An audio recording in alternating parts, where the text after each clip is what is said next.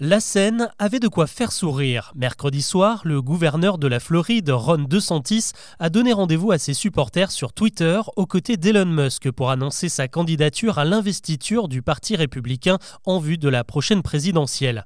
Un live vidéo qui a tourné au fiasco à cause de problèmes de micro, de bugs et de coupures réseau.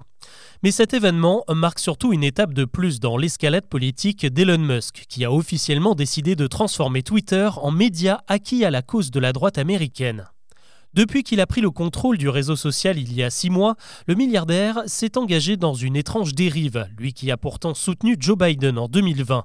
À l'origine, il disait vouloir faire du réseau un refuge pour la liberté d'expression, mais son discours a rapidement viré à droite. Il y a d'abord eu l'affaire des Twitter Files, des documents qu'Elon Musk a récupérés prouvant selon lui que les élus républicains ont été victimes de censure pendant des années.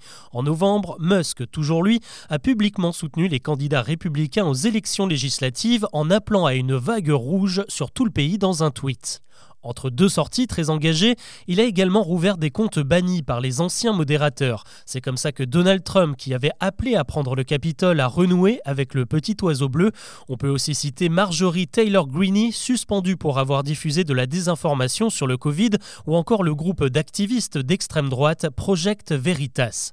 Selon une étude de l'Institut pour un dialogue stratégique, les échanges sur Twitter entre Elon Musk et des personnalités de la droite dure américaine ont bondi de 1600 690% depuis l'automne dernier.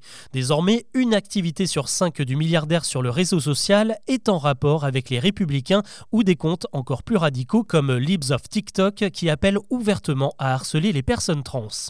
Avec tous ces coups d'éclat, la stratégie de Musk paye. Début mai, Tucker Carlson, le présentateur vedette de la droite viré par Fox News, a choisi Twitter pour annoncer le lancement de sa nouvelle émission.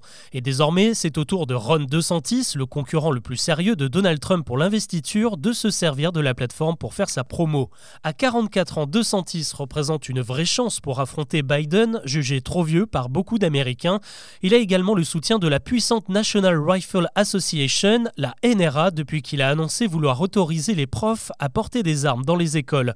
Il plaide aussi pour faciliter le recours à la peine de mort dans les tribunaux et pour limiter le droit à l'avortement. Des causes sur lesquelles le rejoint désormais Elon Musk, accompagné de son extraordinaire porte-voix, Twitter et ses 556 millions d'utilisateurs.